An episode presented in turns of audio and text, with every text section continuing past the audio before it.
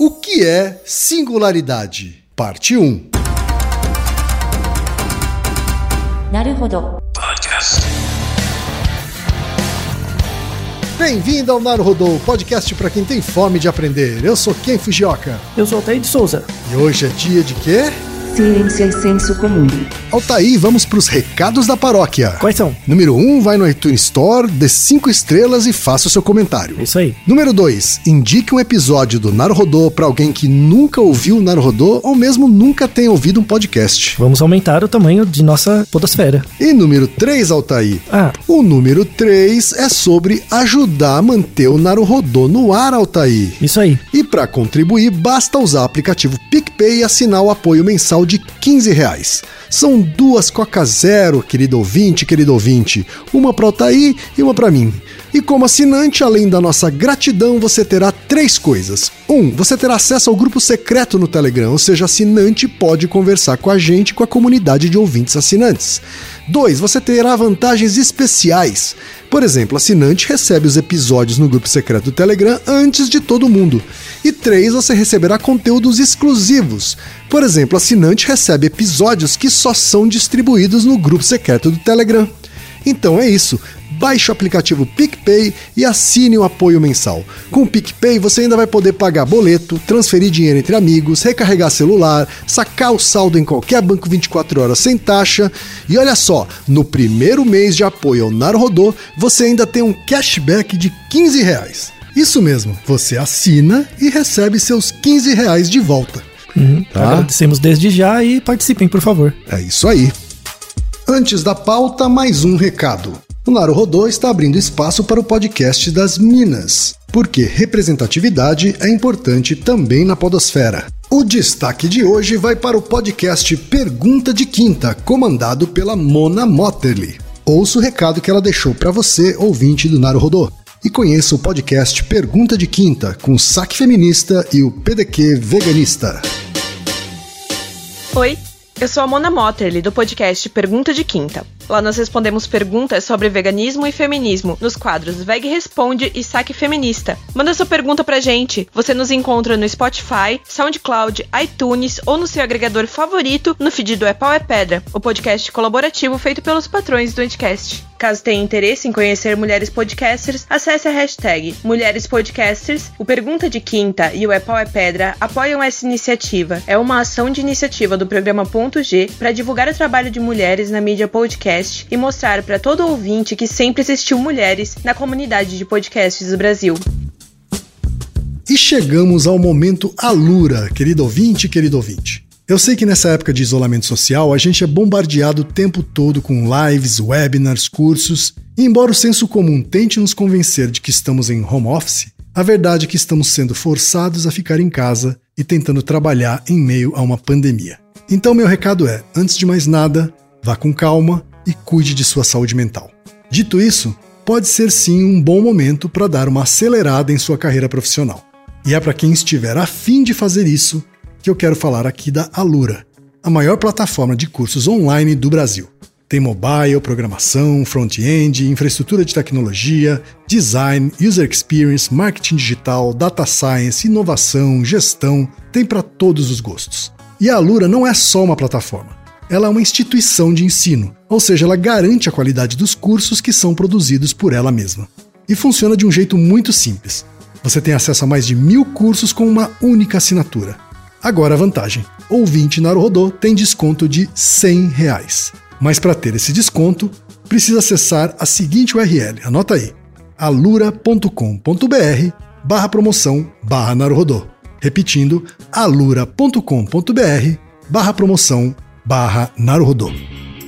Altair, temos pergunta de ouvinte, Altair. Uma pergunta singular que vem de um ouvinte, mas na verdade é uma quase continuação de um outro episódio que gravamos é, anteriormente. Ah, é? Sim, o episódio sobre transhumanismo.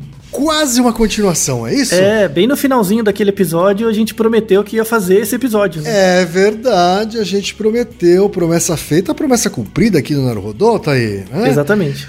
O e-mail, Altair, veio do Gustavo Bernardo, que é matemático e trabalha com análise de dados. Ele diz o seguinte: Olá, quem é o Altair? Acompanho vocês há bastante tempo e fico realmente impressionado com o conhecimento do Altair. Parabéns pelo podcast. Aê, eu também fico impressionado, viu, ô, Gustavo? Obrigado. Recentemente escutei um podcast sobre singularidade do SciCast. Um abraço pro pessoal do SciCast. Muito bom, vale a pena ouvir esse episódio. Eles fizeram tanto esse, que é o 357, como tem uma continuação dele, que é o 324. E os dois estão na descrição para quem quiser ouvir, tá? São muito legais. Tá certo. Nesse episódio 357, eles falaram que em um futuro próximo, menos de 30 anos, vai existir uma inteligência artificial que será universal e mais inteligente que nós, seres humanos. Eu, como trabalho nessa área, escutando o podcast de vocês, aprendi que o algoritmo de redes neurais, que geralmente é o algoritmo base para inteligência artificial, não tem nada a ver com a nossa rede de neurônios que temos em nosso cérebro. Mas eu realmente fiquei na dúvida se é realmente possível emular um cérebro humano utilizando esses algoritmos de redes neurais e se realmente é possível atingir essa singularidade, como eles chamam, em tão pouco tempo. Obrigado pelo ótimo trabalho. Altair, vamos começar pelo começo. Né? Tentando chegar a uma definição do que é singularidade, depois a gente entra nessas questões sobre redes neurais, emulação do cérebro, etc. Tá bom? É, antes disso, assim, só para complementar essa parte de que ele comentou, né, que redes neurais não tem nada a ver, redes neurais computacionais não tem nada a ver com os nossos neurônios, né, é só uma metáfora. Tem o Naruhodo 109, que é se o cérebro humano é um computador, que a gente trata sobre essas metáforas, né, do, do cérebro. Na verdade, a melhor resposta sobre o que é o cérebro é não sei, mas eu tenho uma metáfora que reduz minha incerteza, mas eu continuo não sabendo. Se você vai falar com alguém sério da área de neurociências e pergunta, o que é o cérebro afinal? Ele fala, não sei mas parece com um computador, parece com um telégrafo, parece com várias coisas. Mas não é, tá? Tá. E tem um episódio também, é, o Naruhodo 67, que é o O que o meu cérebro faz quando eu falo comigo mesmo, que a gente explica uma, algumas das teorias de consciência, né? Então esses dois episódios ajudam a meio que tirar um pouco dessa ansiedade em relação a se é possível a gente emular o nosso cérebro em uma máquina, algo assim.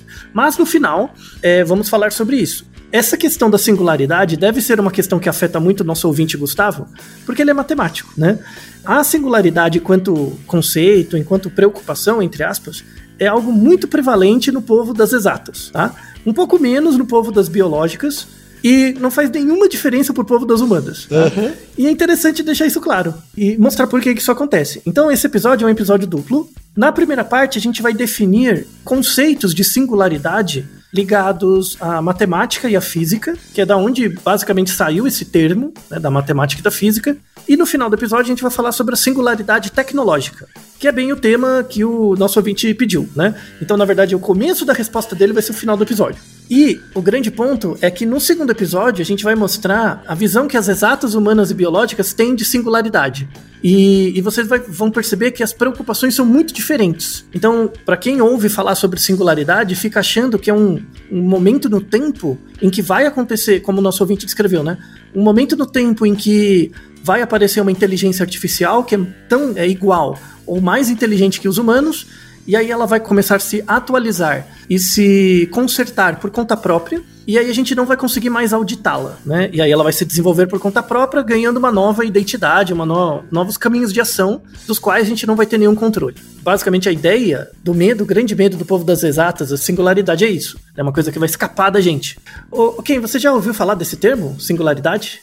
Já ouvi falar sim. Em, que contextos, assim, você ouviu falar? Foi num contexto parecido com o de transhumanismo. Uhum. Isso.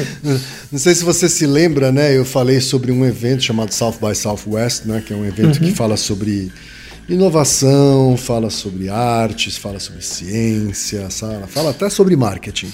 Uhum. E dois dos temas presentes eram transhumanismo e singularidade, às vezes, inclusive de maneira combinada. Então, é, é, esses termos são de fato muito próximos. Vamos deixar na descrição um livro, basicamente, que é sobre temas em transhumanismo. E aí ele fala sobre transhumanismo, é bem complementar ao episódio que a gente gravou. Mas esse livro, a parte 7, não o capítulo 7, a parte 7 é que tem vários capítulos. É uma parte específica sobre singularidade, tá?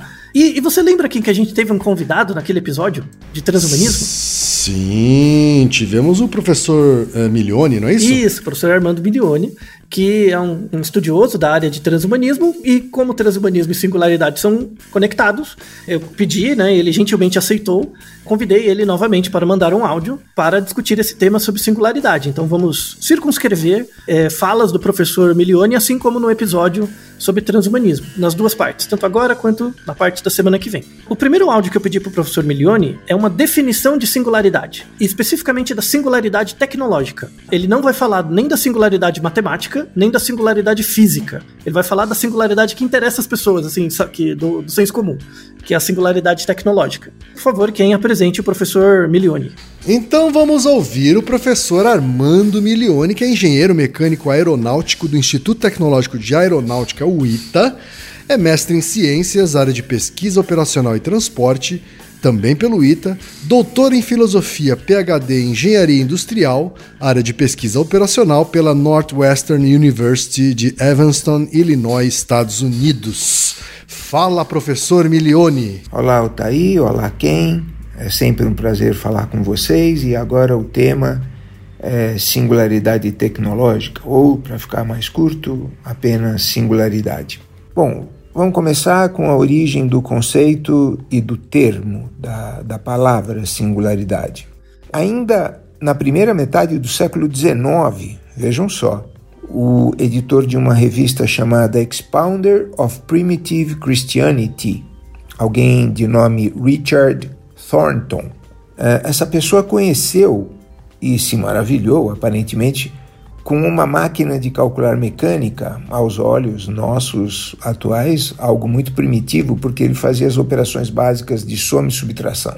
Então, o Thornton escreveu sobre essa máquina numa edição da revista da qual ele era o editor, do ano de 1847. Ele começa o texto fazendo elogios, dizendo que a máquina permite resolver um problema sem cansaço mental, prossegue alertando para os riscos que ele via, por exemplo, se essas máquinas passassem a ser usadas nas escolas. Mas quando ele termina, a frase final do texto dele é a seguinte: lembrando que as traduções são sempre traduções livres minhas, né? Então ele diz, aspas, quando tais máquinas forem aperfeiçoadas, talvez elas possam corrigir os seus próprios defeitos e então produzir ideias além do alcance da mente mortal. Fecha aspas. Bom, essa ideia de uma máquina que corrige seus próprios defeitos, ou seja, que se auto-aperfeiçoa a ponto de produzir ideias além da capacidade humana, essa ideia traz o embrião do conceito de singularidade. E, mais tarde, Muita gente também tratou dessa mesma ideia. Eu vou citar dois aqui que foram dois dos cientistas mais importantes do século XX: o britânico Alan Turing e o húngaro John von Neumann.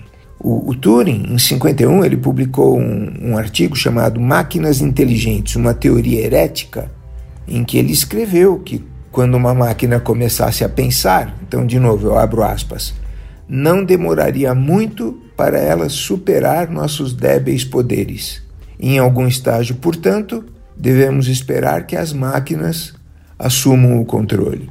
Fecha aspas. Ou seja, um conceito muito semelhante ao do Thornton, um século antes. E o, o von Neumann talvez tenha cunhado o termo singularidade, mas isso não é certo. O que se sabe é que em 1958, um matemático polonês chamado Stanisław Ulam que havia trabalhado com von Neumann no projeto Manhattan da bomba atômica, ele escreveu um texto relatando uma conversa entre eles, em que von Neumann, que havia morrido no ano anterior, 1957, teria dito que o progresso tecnológico cada vez mais acelerado parece se aproximar de uma singularidade além da qual os assuntos humanos, como os conhecemos, não poderiam continuar. Então, está aí o uso da palavra singularidade pela primeira vez. Mas, de novo, não foi escrito ou dito, não há registro de que isso tenha sido escrito ou dito pelo próprio von Neumann, é um relato de terceiros. Portanto, o termo singularidade no sentido moderno, como vem sendo compreendido hoje, ele é atribuído a um cientista de computação chamado Werner Wind, que foi professor da Universidade Estadual de San Diego, na Califórnia, e que era colaborador habitual de uma revista científica, de ficção científica, que se chamava Omni. Ela não existe mais, ela circulou por uns 20 anos, entre meados das décadas de 1970 e 1990, mais ou menos. Mas na edição de janeiro de 1983, o Werner Wind escreveu, aspas, Logo, nós criaremos inteligências maiores do que as nossas, e quando isso acontecer, a história humana terá atingido uma espécie de singularidade, uma transição intelectual tão impenetrável como o nó de espaço-tempo no centro de um buraco negro, e o mundo ficará muito além de nossa compreensão. Fecha aspas. E a partir dessa menção do professor Werner Wind, o termo singularidade foi se popularizando. Talvez assim o maior empurrão que ele tenha recebido foi quando um inventor, pensador e futurista muito produtivo americano chamado Ray Kurzweil publicou em 2006 o livro The Singularity is Near, que foi traduzido para o português. A singularidade está próxima. Então, a ideia geral de singularidade hoje em dia está associada a, uma ruptura tecnológica de proporções tão gigantescas que alguns cientistas comparam em importância ao surgimento da vida ou da inteligência. Quer dizer, um, um evento tão importante que fará com que tudo o que se conhece até aqui, ou seja, toda a história da espécie humana, por exemplo, se transforme numa mera nota de rodapé de pouca relevância diante daquilo que virá. Altaí, olha aí o professor Milione explicando e filosofando ao mesmo tempo, Altaí. Uma explicação muito boa, né? Muito bem detalhada, né? É muito legal ver um, um, docente com muitos anos de experiência dissertando sobre um tema, né? É, de fato, ele faria isso muito melhor, ele faz isso muito melhor do que eu faria. Então, por isso, já agradeço desde já o aceite dele, né, para participar desse episódio. E a definição sublime sobre é, singularidade tecnológica. Pelos relatos das pessoas que pesquisam ou que falam né, dessa área, o momento temporal em que a singularidade ocorrerá, né, a singularidade tecnológica, como o professor Milione comentou, pode ser comparável ao surgimento da vida ou algo é, é, momentos fundamentais da civilização, assim, né? Não só da civilização, quanto da, da, biologia, do ecossistema e por aí vai. Aqui é importante mencionar da, da onde vem essa inspiração a inspiração para pensar a singularidade como um ponto, um ponto a partir do qual tudo que acontece depois desse ponto eu não consigo fazer previsões. Um jeito mais, mais cotidiano de pensar singularidade é um ponto no espaço temporal, então o tempo está passando, de repente tem um ponto a partir do qual, a partir desse ponto, eu não consigo fazer previsões sobre o que vai acontecer para frente. Ou seja, como a partir de um certo momento eu não consigo saber mais o que vai acontecer. Isso é um momento de singularidade. E aí é, é, muito interessante, isso tem a ver também com o fato do professor Milione ser engenheiro e o nosso ouvinte ser um matemático. Essas são preocupações fundamentais do povo das exatas. O povo das exatas é um povo noiado com o fato de que as teorias deles não encaixam. Assim, eu tenho uma teoria, uma conjectura, ela explica até certo ponto, a partir dali virou uma, uma singularidade. Eu não sei mais o que vai dar, né? E isso acaba incrustando na maneira de pensar do povo das exatas, assim. Então é, é, é legal, porque minha primeira formação não é em exatas, né? Se bem que hoje eu nem, nem não digo mais se eu sou de exatos humanos biológicos, mas é legal ver, ver isso de fora. Assim, eu quero dar uma definição, e aí eu vou, vou usar os, os conhecimentos matemáticos do Ken, é, com uma pessoa muito gabaritada nisso, verdade seja dita, é, para me ajudar a, a, pensar o que é singularidade em matemática. Singularidade em matemática é uma coisa muito trivial, muito comum, acontece o tempo todo. Por exemplo, matemática pura mesmo, matemática do colégio, tá? Quando você tem uma função, então você tem f de x igual a alguma coisa, na verdade você tem dois conjuntos de dados. Você tem Sim. o conjunto f de x e o conjunto que está depois do igual. Quando eu falo Sim. f de x igual a alguma coisa, Uhum. Você tem o igual e tem dois lados, o f de x e o que está do outro lado. Então, para quem não lembra, uma função é como se fosse uma maquininha que você coloca elementos de um lado, ele é aplicado na função e isso é transformado numa outra coisa. Então, por exemplo, se eu tenho f de x igual a x ao quadrado, então eu coloco para cada x que eu colocar na maquininha, quando ele sair, ele vai sair ao quadrado. Daí que vem a ideia de domínio e contradomínio. Domínio é o que eu conheço, domínio é onde eu aplico, é o x. O contradomínio é a resposta da função, é o y. Certo. Tá?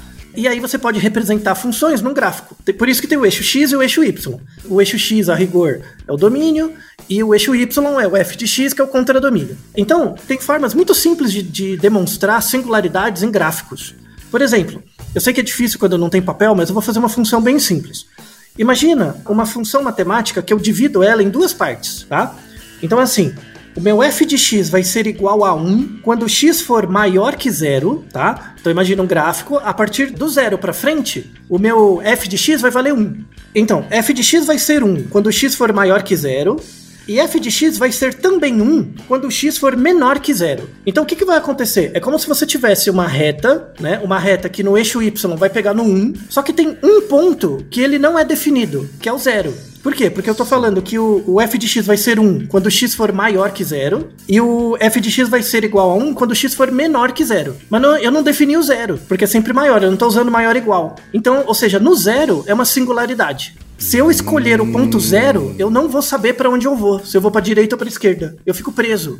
Entendeu a ideia de singularidade? Na matemática é algo bem, bem tangível, assim. Então é um, é um ponto a partir do qual eu não sei o que fazer. Eu não, não tenho pra onde ir. Eu fico preso. Parece muito com essa definição que o professor Milioni deu da singularidade tecnológica. Então a ideia é mostrar que a, a- a definição da singularidade tem uma história que vem do povo da matemática, tá? Do povo das exatas. Tanto é que começou numa, numa revista cristã, guarde esse termo para o segundo episódio, para a segunda parte, né? Uma revista cristã a partir da descrição de uma calculadora. Depois veio o, com o pessoal na Europa, principalmente, né? É, o von Neumann era um cara muito interessado nisso, né? Um grande matemático mas que tinha uma, uma, uma- teve uma criação cristã também importante. Guarda essa informação, vou explicar depois. E aí na matemática você tem vários tipos de singularidade. Essa que eu mostrei do zero, né, que de um lado e do outro a função é definida, mas num ponto não é. Isso é chamado de singularidade removível. Porque é só eu mudar, né, colocar maior igual e acabou, né? A singularidade acaba, eu tenho uma função Certo. contínua.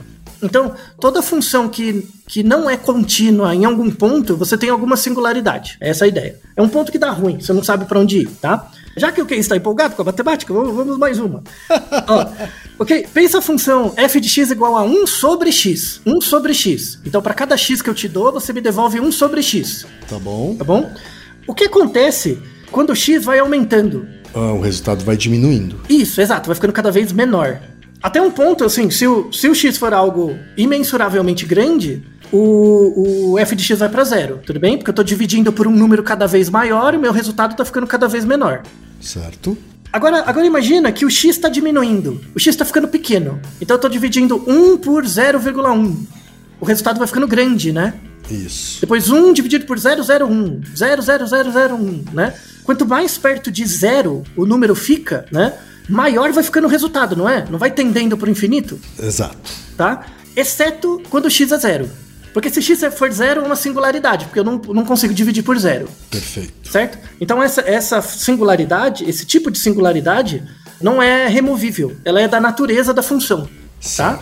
Por que, que eu tô explicando essas coisas? Porque quando você aplica isso nas humanas, você tem tipos de singularidade. Por exemplo, você tem singularidades, por exemplo, que você resolve mudando as regras do jogo. Então, ah, era, era maior que zero, agora é maior igual. Pronto, acabou, né? Tem singularidades que são da, que é na- da natureza da função. Eu não tenho como resolver essa singularidade. f de x igual a 1 sobre x nunca vai ser definido no zero. Não tem jeito, eu quebro a matemática. Isso não acontece só na matemática, acontece em outras áreas do conhecimento também, já, a gente já vai ver. As pessoas acham que, que singularidades são coisas que vão para infinito ou para zero, em geral. Mas tem situações em que a singularidade não pode ser um, um, um valor que eu não conheço. Por exemplo, a função, aí eu não, não preciso pensar na função, mas a função seno de 1 sobre x, tá? Toda função seno é uma senoide, né? Gera uma onda. Quando é o seno de 1 sobre x, quando o x é zero, eu não tenho como saber o seno, porque não dá para saber quanto é 1 sobre zero.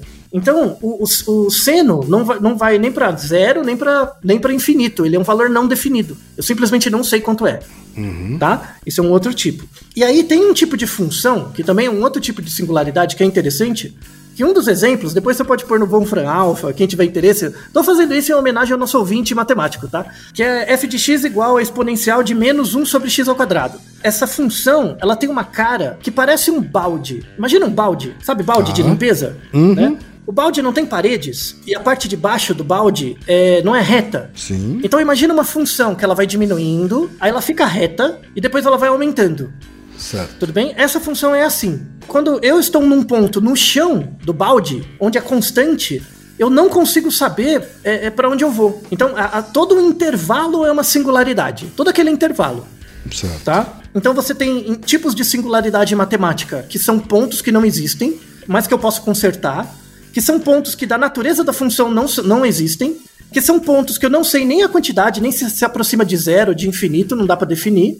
E tem regiões que são é, singulares, que eu também não sei para onde eu vou se eu cair naquela área. Se eu cair no fundo do balde, eu não sei para onde eu vou, não sei como construir a equação. Então, isso é a matemática, tá bom? Isso é o conceito de singularidade em matemática. Aí, a gente vai para física. O que, que os físicos fazem? Os físicos usam o ferramental matemático para tentar descrever a natureza, certo? Tá? Eles fazem basicamente isso.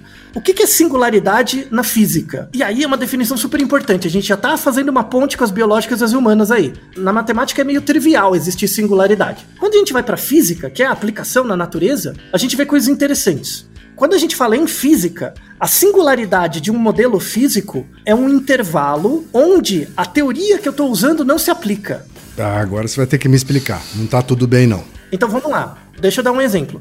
Pensa, por exemplo, eu tenho uma substância e, e essa substância é líquida e depois eu começo a diminuir a temperatura para ela ficar sólida. Tudo bem? Pra, tipo a água, para passar para a água para passar do líquido para o sólido. Tem equações que descrevem lá a transição de calor da água e tudo mais. Que é chamada transição de fase. A gente deixa até um artigo sobre isso. A partir de que momento a água deixou de virar líquida para virar sólida? Você não, não- não percebe que eu estou transitando de uma fase para outra? Eu estou saindo do líquido para o sólido ou do sólido para o líquido. A partir de que momento exatamente essa transição é, é completa? Assim, a, a- não completa, mas a, a é, tá 50% sólido, 50% é, líquido. Não dá pra saber, entende? Então é um processo contínuo, onde o ponto exato de transição, onde passa a ter 51% a mais de, de líquido em relação a sólido, eu não consigo ver, né? Isso é uma singularidade na física, tudo bem? Mas não é uma singularidade do fenômeno da água, da água em si. É uma singularidade do modelo que eu estou usando para descrever a água, tudo bem? Na equação, tem um certo ponto lá da transição de fase que eu não, eh, não dá nada. Ou, ou- ou os parâmetros viram zero, ou os parâmetros viram infinito. Eu não consigo prever. Sei. Tudo bem? Se eu esperar um pouquinho mais, eu consigo prever. Mas antes não, nem depois não. E esse ponto, esse momento, esse período de tempo é o que a gente pode chamar de singularidade, então, na física. é Na isso? física, isso. Mas, de novo, uma coisa importante é que essa, essa singularidade é do modelo, é da equação, não é da, da água. Tudo bem? Por quê? Porque a- o objetivo físico ali é usar o ferramental matemático para descrever a natureza. Mas será que as coisas acontecem na natureza por causa da matemática? Essa é uma pergunta. A gente já discutiu em dois, um episódio duplo, 183 e 184, se é possível juntar exatas humanas e biológicas. Agora, mesmo nos exemplos de matemática e de física, ainda há um quê de abstrato, né, Altair? Não, total. Total abstrato. Na matemática é puramente abstrato mesmo, tá? É uma característica da função, você tem que entender função e acabou. Quando você vai pra física, você já consegue ver umas nuances. Por exemplo, imagina uma torneira e dessa torneira tá pingando água, tá? Gotinhas de água. Uma gota de água não é uma, uma quantidade de água que tem uma embaixo, né? Onde a gravidade ali tá agindo mais. A, a parte de baixo da, da gota, ela é mais gordinha e ela vai afunilando até uma pontinha Sim. né? Isso é uma gota de água. Quando você vê gotas de água caindo de uma torneira, bem pouquinho assim, né? Aquela goteira que você deixou mal aberta, a torneira mal fechada, e ela te acorda, né? Esse tipo de coisa, né? Você não consegue, por equações, se eu olhar a gota inteira, eu não consigo prever o grau de curvatura da gota, vendo ela. É uma singularidade. Então imagina, tem a, tem a água dentro da torneira e a gota depois. No momento que a gota tá saindo, eu não consigo prever a forma dela, tá? Por uma equação. A equação que descreve o movimento daquela massa de água, né? Que gera a gota, eu não consigo prever as, as características da forma daquela gota em um certo momento no tempo que eu defino como singularidade, tá? Tudo bem? Ok. Tá bom? Isso só acontece quando eu defino que a água é um fluido. Porque, ó, pensa comigo. Quando eu vejo a água caindo de uma gota, de uma torneira, ela não é um fluido, ela não é uma- um líquido. Mas e se eu aproximar cada vez mais da, da gota? Ela não vai deixar de ser um líquido e virar átomos? Sim. Isso lembra muito um outro episódio bem maluco que a gente gravou, que é se é possível esmagar uma bactéria com a mão. É exatamente aquele, aquele experimento. Quando você tem um, o chão molhado e você deixa encostar a sua, o lençol num chão molhado, o que acontece com o lençol? Ele vai ficar todo molhado, não é? A água parece que sobe o lençol, não é? Exato. Por que, que isso acontece? Por que, que a água corre, o lençol? Se você pensar a água como um fluido, não dá para entender isso muito bem, né? Como é que um fluido sobe, né? Vence a gravidade e sobe? Mas se você pensar a água como se fossem moléculas de água, e essas moléculas são eletricamente carregadas como se fosse um ímã, dá para entender como que ela sobe. Aí né? já dá para aí já parece mais plausível, né? Isso, exatamente. Milhões de moléculas minúsculas Isso. sendo carregadas entre aspas aí. né? Isso, se encostando e como se fossem ímãs é, se Aham. ligando e por aí vai, né? Aham. Então, isso é uma, uma constatação que na matemática não, não- a gente não consegue fazer, mas na, na física sim. Quando eu observo um fenômeno, um fenômeno natural, com um certo nível, por exemplo, eu olho a água como um fluido, minha as mi- minhas equações mostram singularidades. Quando eu aproximo da água e ela deixa de ser um fluido e ela vira moléculas ou átomos, a singularidade some, tá? Então quando eu olho uma gota de água, se eu olho ela de muito longe, eu não consigo descrever o comportamento dela. Tem pontos que eu não consigo descrever. Se eu olhar para muito dentro, eu consigo descrever a singularidade, mas eu não descrevo a água como um fluido, tudo bem? Eu ganho coisas, mas perco também.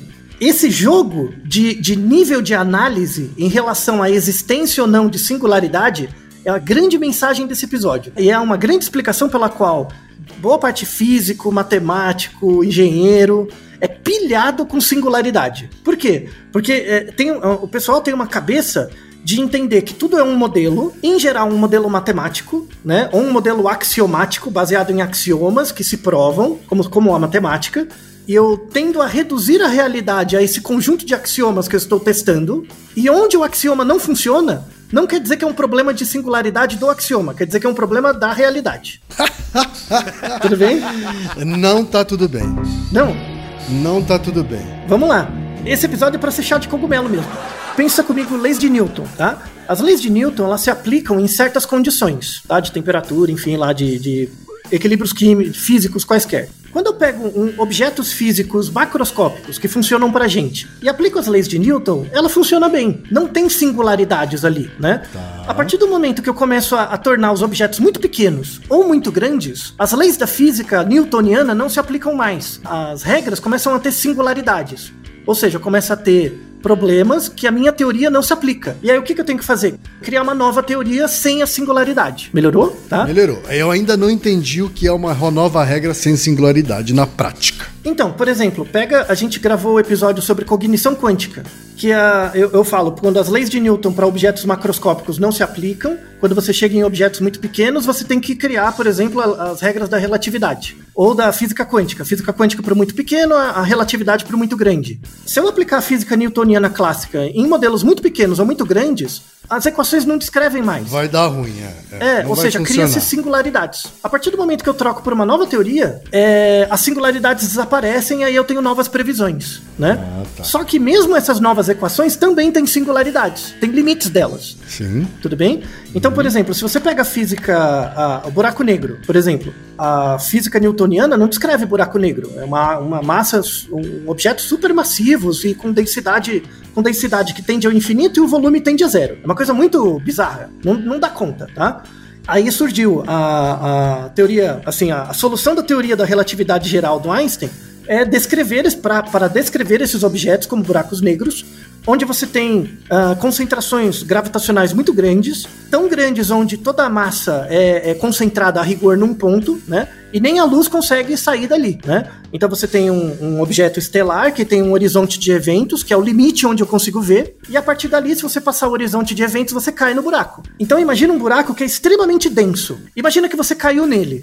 Quando você cai nesse buraco, primeiro você vai morrer, né? Porque você vai ser despedaçado. Mas os seus átomos vão chegar num ponto que é o ponto de maior densidade possível desse buraco negro. Isso é chamado singularidade. Também, tudo bem? Tá tudo bem. Eu ainda desafio alguém a explicar singularidade sem ter que usar matemática e física, mas tá tudo bem pra mim. Aí vai ficar pro segundo episódio. No segundo episódio tem como explicar isso sem matemática e física, mas eu quero atacar a complexidade agora. Então espero que isso não afaste as pessoas da segunda parte. A segunda parte então vai ser mais palatável, é isso? A ideia é essa. A ideia é atacar a complexidade na primeira para aliviar na segunda. Mas falando disso do, do, do, buraco negro, por exemplo, o buraco negro é um exemplo de singularidade na física. Só que a singularidade não está no buraco negro, está na teoria que descreve ele. Essa é a grande mensagem. Assim como estava na função e não Exato. Na, na coisa em si. Assim, assim como estava na água.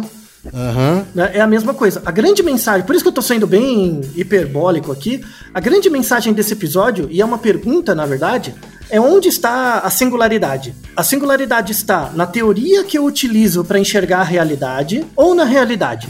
Bom, por enquanto é na teoria, né? Então, mas, mas isso é uma coisa, é um viés do pessoal de exatas. O pessoal de exatas, em geral, por, por ter uma prática de entender tudo por modelo, né?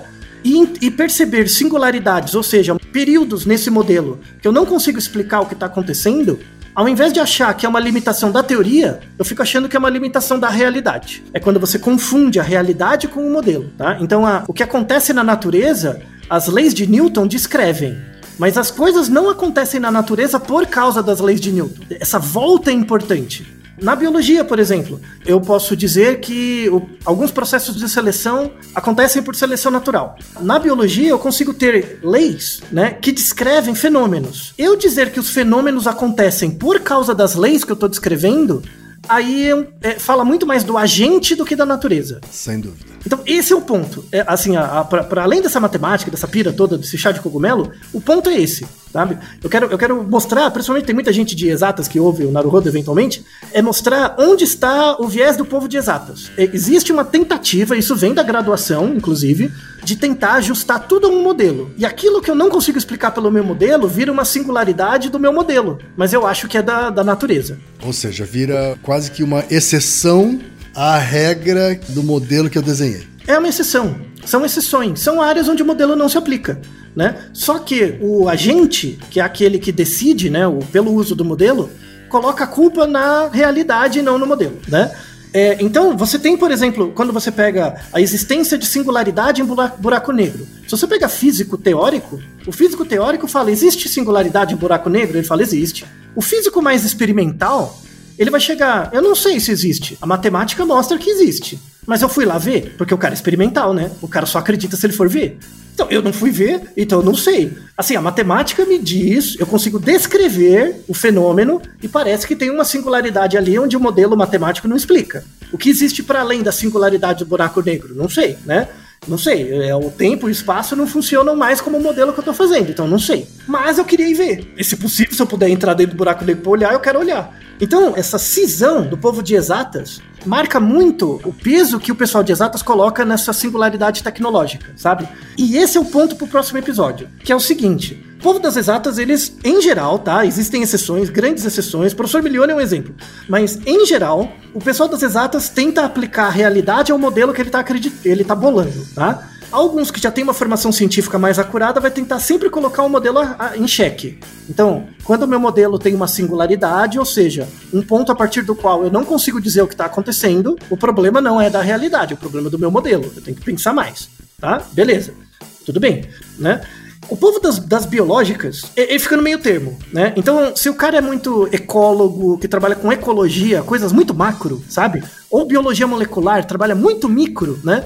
eles também caem no mesmo viés, né? De que tudo é, por exemplo, equilíbrio de Price, uma equação de, de cooperação entre espécies ou tudo são as leis da biologia, da biologia molecular. Vamos deixar um artigo na descrição sensacional de 2019 sobre sincronicidade na biologia. Então, no, no passado, os biólogos achavam que a singularidade na biologia era a célula, sabe? Não existia componente melhor, menor que a célula. Então, se eu estudar a célula, eu vou estudar a base de tudo, todas as funções. É, depois viram que não era célula, era o DNA. Depois, agora tem a, as frações do DNA, sabe? Então o cara vai indo mais para dentro para tentar procurar as regras básicas. Aí onde que o cara da biologia começa a esbarrar? Na física. Porque vai virando tudo molécula, né? E aí vai conversar com o cara da física. Quando você vai pro macro, né? Ecologia, espécie, ecossistema e tudo mais, você vai tentando ver essas regras gerais e você acha que ela se aplica nos indivíduos. E não necessariamente isso é verdade. É igual a gota. O meu modelo se aplica quando eu olho a gota com singularidades. Quando eu saio do, do grupo e vou para o indivíduo, eu vejo que as regras sociais ou, de, ou ecológicas já não se aplicam tanto. Tá melhor quem? Tá melhor. Então, assim, a, a biologia é um jeito de unificar também, né? Gosto mais dos biólogos. E É, das eles são mais biólogas. fáceis de, de pegar, né? É mais aplicado, né? Quando você sai do ecossistema pro grupo, pro indivíduo, é a mesma coisa que na física eu olho do- da gota de água como um fluido para a molécula, para o átomo, tá? E aí existem modelos de cada nível e cada modelo pode apresentar singularidades. Eu gosto também mais dos biólogos e biólogas, Altair, porque elas, eles tendem a priorizar a realidade não o modelo. Isso, não, é porque é o que eles têm, né? É o foco de análise. Não é porque é melhor ou pior, é o foco de análise. Tipo, é o que eu tô vendo. Tipo, meu objetivo não é usar matemática pela matemática. É usar pra, pra ver a paradinha, pra ver o bichinho. A psicologia também, né? A psicologia científica, né? Não o que a gente tem no, no Brasil, né? Mas a psicologia científica usa muita matemática pra tentar descrever a coisa que acontece. Mas você não pode dizer que a coisa acontece por causa do modelo que eu tô fazendo Óbvio. né? Nas biológicas, uma parte acaba caindo nessa, nessa falácia, outra não. Nas exatas, isso é generalizado, principalmente na estatística, que é que eu vejo muito. O que tem de, de gente que fica falando que o que acontece na realidade é porque, por causa do modelo, né? Que não é verdade. O modelo descreve, mas não explica, né? É, e aí essa é uma discussão interessan- interessante. E o povo das humanas é completamente contrário. Tipo, velho, essa singularidade que vocês estão vendo aí é uma miopia de vocês.